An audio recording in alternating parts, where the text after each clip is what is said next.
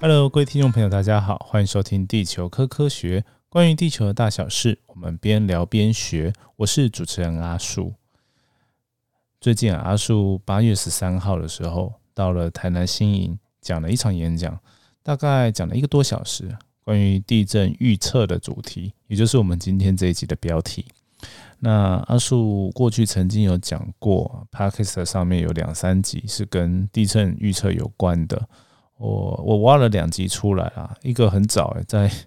以前还叫轻松学正史的时候哦，在第三集 EP 三，然后另外一个是地球科科学之后的 EP 二十，然后这个大家可以看资讯栏给的集数资讯标题跟连结。那今天阿树呢，在这一场演讲算是用一种直球对决的方式，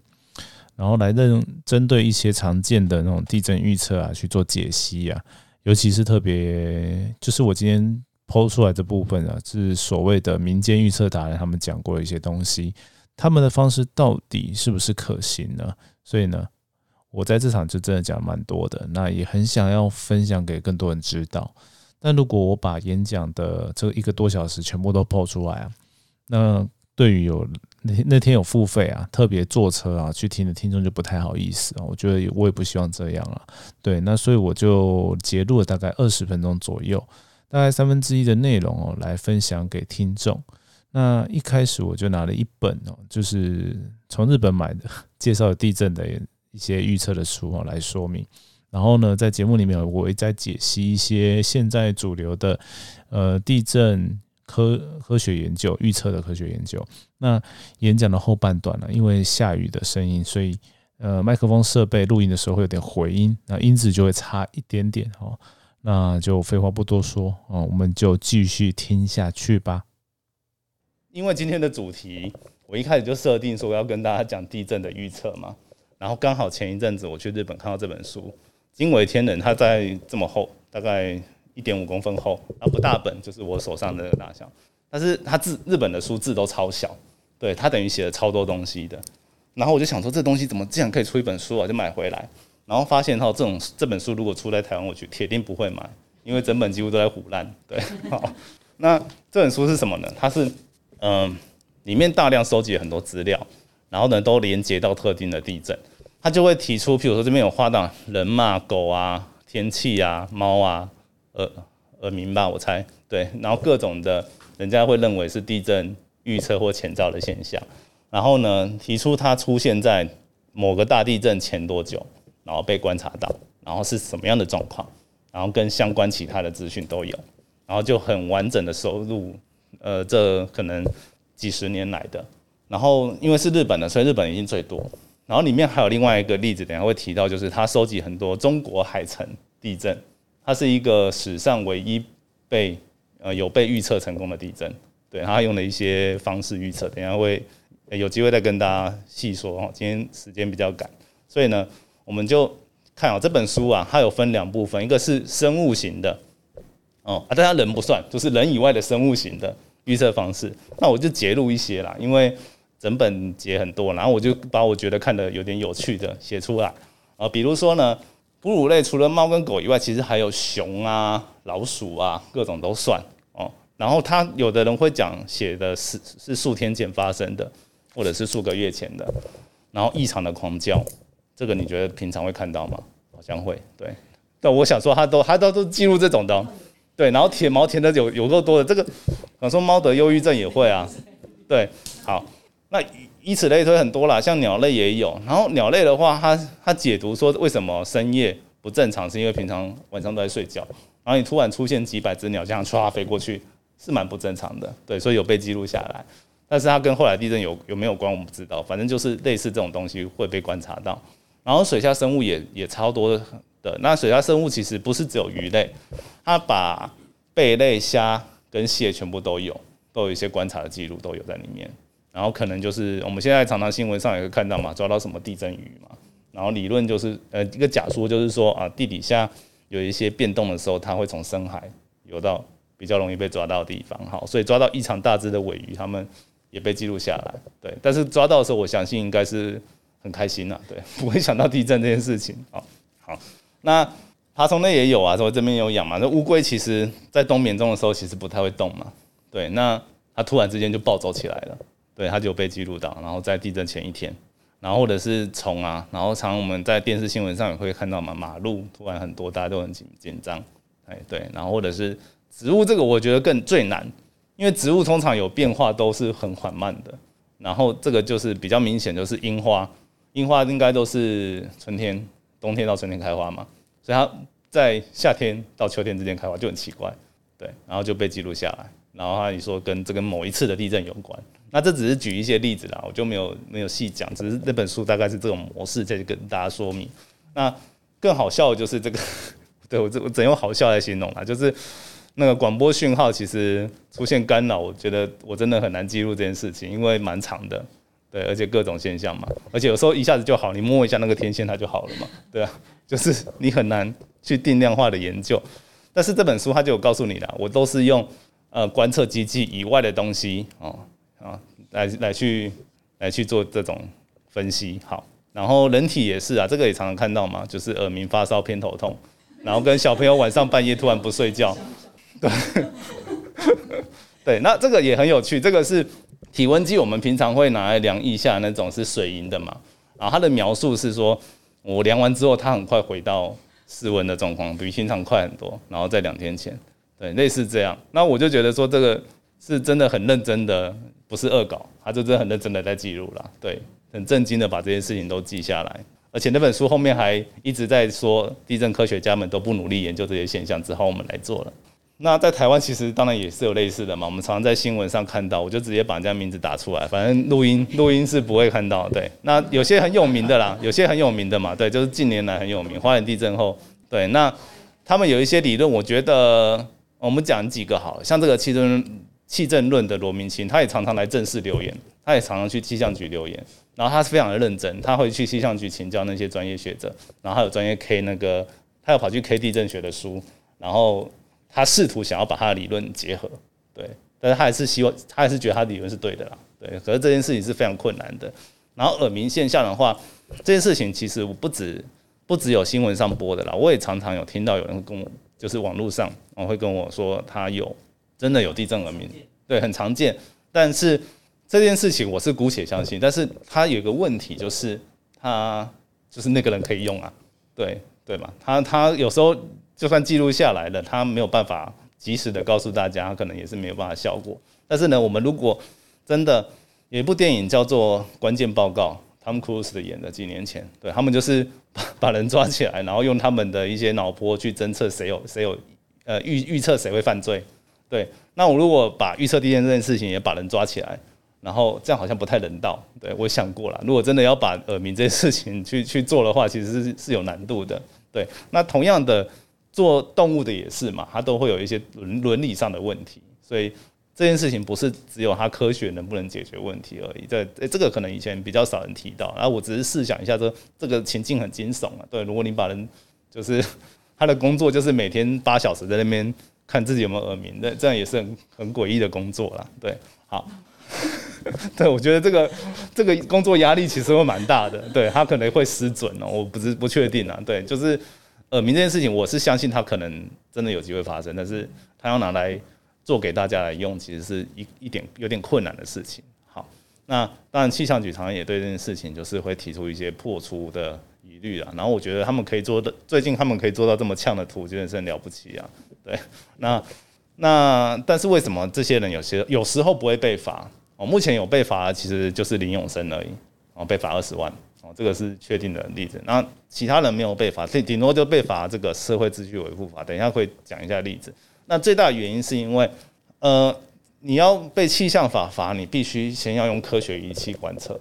对，如果你是妈祖托梦那种的，都就不算。真的，那以前在气象局，我常常也会接到电话，就是说我被托梦了还是什么的，然后我们回复也只能说，哦，我我们会记录，会注意，会注意，会注意，这样也你也不太能够去反驳他这些事情。好，然后这是林永生被罚的那个裁裁处书啦。对啊，他就是真的有拿，他也声称，然后他也真的有拿一些秀出一些像科学两侧的东西，那这个就会被认为是啊违反气象法的，然后他又发布这种灾害型的，会让人恐慌，对对，就会被罚。好，然后更早更早之前，不知道大家有没有印象，这个新闻有报过，就是说台湾会裂成两半的一个王老师哦，在南投那边吧。然后他因为这个预测，所以他他好像那时候普里有一个人买了货柜屋吧，说货柜屋可以防震那那一阵那件事情。那因为这个原因，所以他被罚那个社会秩序维护违反那个社违法。对，因为它造成的社会混乱。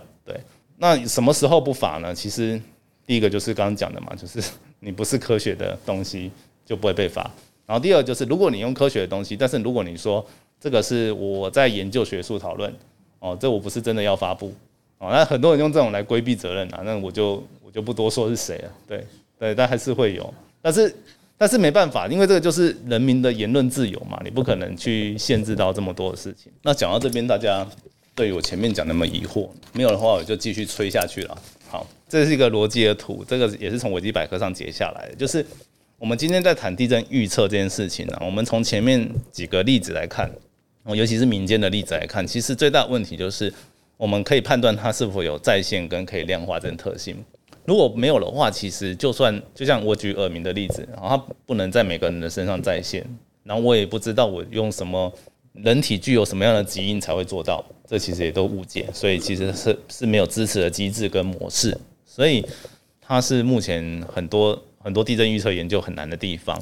那第二个逻辑就是跟呃它的预测的本身没关，而是我们真的如果有看到一些前兆的天象哦，会有两个两个两个很危险的情况。第一个就是如果大地电地地震前有某个前兆。我们已经研究出来了，但是如果大部分的情况是这个前兆之后没地震，会发生什么事？就是你一直看到这个地震前兆，你就一直发警报，但是有可能是假的，有可能是真的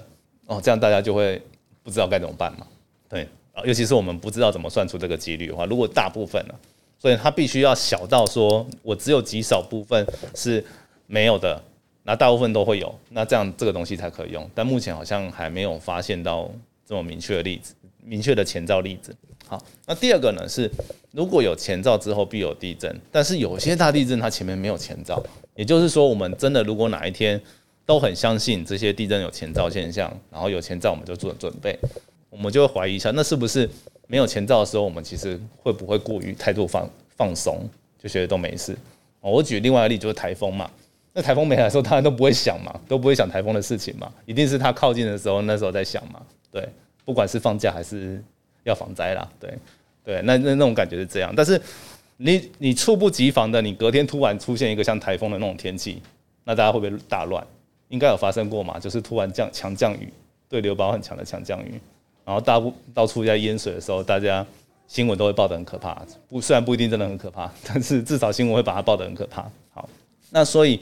这这就是各种地震预测，我们在做研究的时候会遇到困难的地方。那即使困难呢，我还是跟大家介绍，其实科学家还是有很多专业的科学家持续的在做，包含台湾的。等一下会介绍各种的研究。那简单来说，我们会分为这六类。那这六类里面，其实刚讲到这个动物行为是最难的，而且它有实验动物伦理的问题，所以现在其实不太会有人在用。对，那海城地震曾经成功，它就是真的把那时候被认为的什么猫狗还是什么各种动物吧，然后会有的。他们就是一直去大量的观察，哦，然后真的有观察到很多异常，然后也被记录下来，然后他们也去发出这种的呃警示，警示人民要呃去做疏散或什么的。所以最后海城地震其实，在当年其实没有死很多人，但反过来说，他们就遇到我刚刚讲的行为，就是像唐山大地震前面没有看到那些前兆，但是唐山大地震就造成很严重的死亡。对，就是它它是一个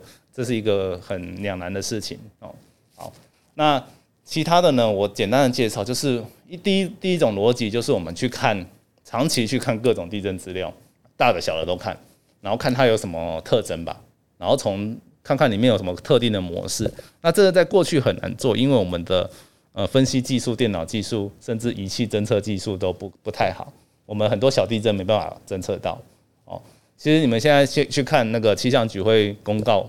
不管是呃我们。网络上会看到的地震报告，或者是像你们专业的，你们会看到那个去看那个月报，就是那种无感地震，他们也会说有几千个那个，每个月有几千个那个。即便是有这样真实的地震呢，我要跟大家讲，真实的地震都比这些更多。就你没我们没看到的其实更多，那你很难去估算它的能能量到底累积了多少，这是目前比较困难的地方。但目前还是科学家还是会去做这些统计啦，看看能不能是是从我们目前可以收集到的资料里面去找些逻辑出来。好，然后第二个就是针对断层去做测量，各种的监测，然后比如说就是断层的两侧可能摆一些仪器，然后去看它有没有在呃动。那这就这就不细讲了，就是它可能动跟不动都有一定的的背景研究才会知道。好，然后再来就是呃研究那个重力场。磁力场，然后跟地电跟电离层，然后这个电离层我等我有上黑体字哦，这是目前真的比较多科学家会认为比较有机会的一种方式哦，对，但还没有真的做出来啦，只是说主流的研究很多都是 focus 在这边这一块，然后尤其是电离层。好，然后古地震研究的话，刚刚有讲过嘛，我们去知道说某个断层它过去发生几次地震，去用评估的方式。但是它比较不算做前兆，它等于是说有点风险的评估方面。好，那再来就是地下水的性质，其实这个东西跟跟这些电离层这些其实是有些连接的啊。它一定是地下发生了什么事情，产生了像氡气，地下水里面的微量元素氡啊，然后跟一些化学元素有变化的现象，对，然后去做各种分析。但是这些东西呢，最大的问题就是我们开始观测的时间蛮近代的。但是某两个地震的间距都很长嘛，就是某就算同一个断层，哦，它发生呃两次地震可能间距会有五百年，然后甚至最短可能要一百年，它才会有重复的一个大地震发生。对，所以其实很难去做这个研究的原因是这样，因为我们很难看到它第二次有前兆。对，我就举几个，像地震资料的统计，有在二零零四年南亚海啸的那个地震之后呢，有科学家。它不算真的预测到，哦，简单讲一下，这个研究呢，其实是在二零零五年的时候，然后科学家呢去分析南亚海啸的，呃，应该说地震呢影响了那些附近的地质作用，它让附近其他的临近断层有被推到的感觉，哦，就是增加那边的应力啊，然后就提出说，哎，某一个区域它可能之后会比较危险，但它也没办法说是什么时候。但果不其然，就是在隔年它就发生了，就等于这个 paper 在发生发布之后，它就发生了地震。对，那你能说它算预测成功吗？它其实我觉得就是刚好只能提提示说哪边潜势变高了啦。然后，当然地震学家也会常常去关注一些，譬如说我们的长期的地震之路有一些空白的地方，那它空白的原因到底是什么？是它在慢慢累积下一次大地震的能量吗？还是它就是不会发生地震的地方？那其实很目前的很多地震学家在各个世界上各个重要的活动断层都会做这样的研究跟分析，对，但是不是每一每一次都可以像这个研究案例一样这么快就做出结果并且印证，那所以这其实是有一点困难的事情，但是还是有在做。那另外一个我刚刚有大家预告了，就是电离层真的能够预测地震吗？啊，那主要呢其实它是在我们是在极极级地震。后呢，发现到极地震前呢，这个可能不是很明显了，就是红线是呃我们观测到的资料，然后它其实在地震前的几天，它有非常的低的现象哦，电离层，等下会讲一下电电离层是什么东西。好，那呃它的电浆的浓度有突然变低了，好，那就是前兆的现象。但是呢，后来有没有再发现？其实好像没有几次啦，就是不是也不是每一次大地震都可以看到这样的现象，只是说极地地震这个是非常明显的，所以科学家认为说它可能某程度有机会是可以成为前兆的潜力。好，那因此呢，后续就很多研究投入在这边。好，那简单一下电离层，它的就是我们啊，如果大家还记得国中地科的话，知道大气有四层分层，主要的嘛，平对对流层。然后平流层、中气层，然后电离层，然后电离层是最表、最最顶端的。然后它呢，帮助我们抵挡很多外面的太阳的辐射嘛。这个电离层跟地震有关的假说，就是当我们地地底下的岩石它被一直挤压或者是受力啊，然后呢，它要破裂之前呢，它其实有机会先放出电荷。然后放出的电荷呢，就间接的穿过这个大气层，影响到了这个电离层。然后呢，影响到电离层之后，还还会让电离层的那个电浆的分布变得比较不正常，然后就变成我们间接的从太空，然后去看电离层的东西，去呃预估预测说这个有大地震发生。哦，简单来说是这样。好，那呃，这个东西呢，其实我刚刚讲了嘛，为什么人们会知道说岩石受挤压会产生电荷？这个就要从实验室里面模拟就会知才会知道。好，然后这是有可能发生现象，但是你要想哦，在自然界，它的我们那个外界的板块压力是更大的。我这真的很大声。好，我我尽量努力。那外界的挤压的力量是很大的，但是呢，我们又不知道，因为地底下其实是很不均匀的，所以它可能有些地方会发生这个电荷的现象，但有些不一定会发生。好，那总之呢，就是呃，借由这个。地，然后影响到天空的原理，然后我们可以透过观察电离层的变化。我们现在已经抵不过对流层的变化了。好，好，谢谢。呃，Hello，好好。那那好，那我继续讲，就是在那个呃这边就不细讲了。那这种现象呢，我们可以用一些方式观察。第一种就是像我们有听过福尔摩沙卫星吗？对嘛？它其实福卫有一些观测的方的重点，就是在我们的电离层里面，然后观察它的电浆浓度的变化，然后还有我们每天在接收的 GPS 讯号。你现在手机大家都会定位嘛？那 GPS 信号呢，其实是我们去收太空中的卫星打下来的。那卫星在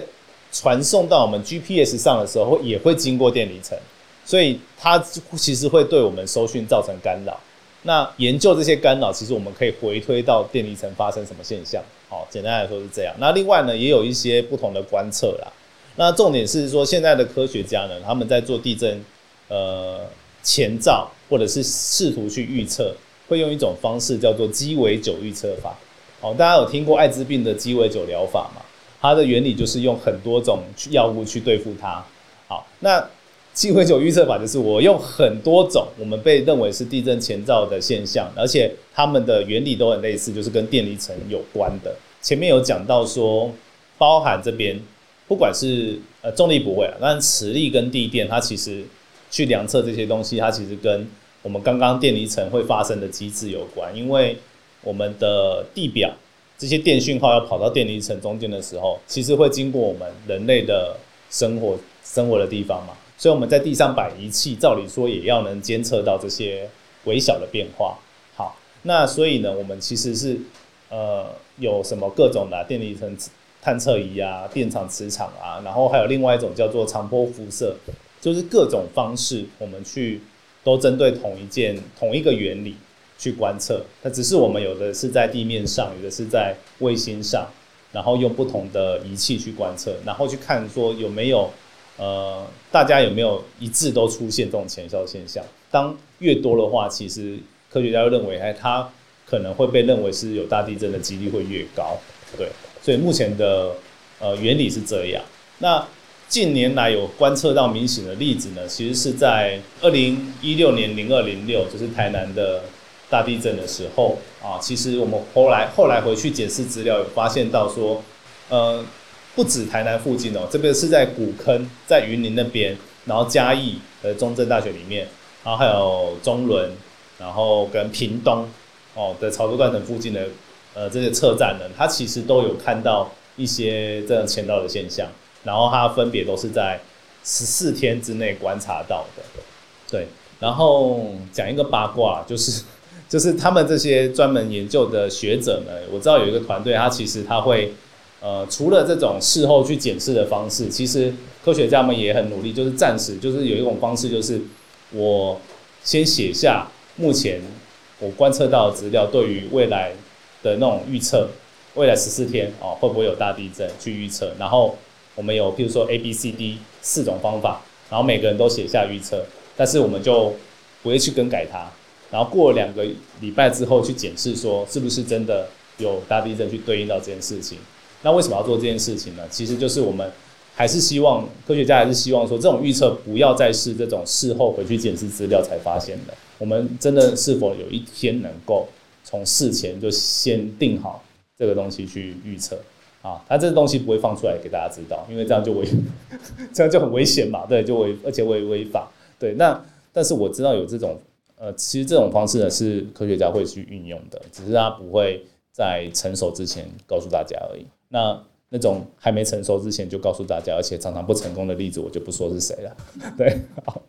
那所以呢，刚刚讲哦，其实这个地震预测离我们还是有一点遥远呐。虽然大家有觉，有人可能觉得说，现在 AI 开始出来了，然后我们的数据又越来越多，是不是有机会可以从 AI 去处理到那个？我不是很确定。但是确实，依照如果地震前面有，就是有一点征兆的话，有一天一定会被观测到，只是不知道什么时候。我我觉得是是这种状况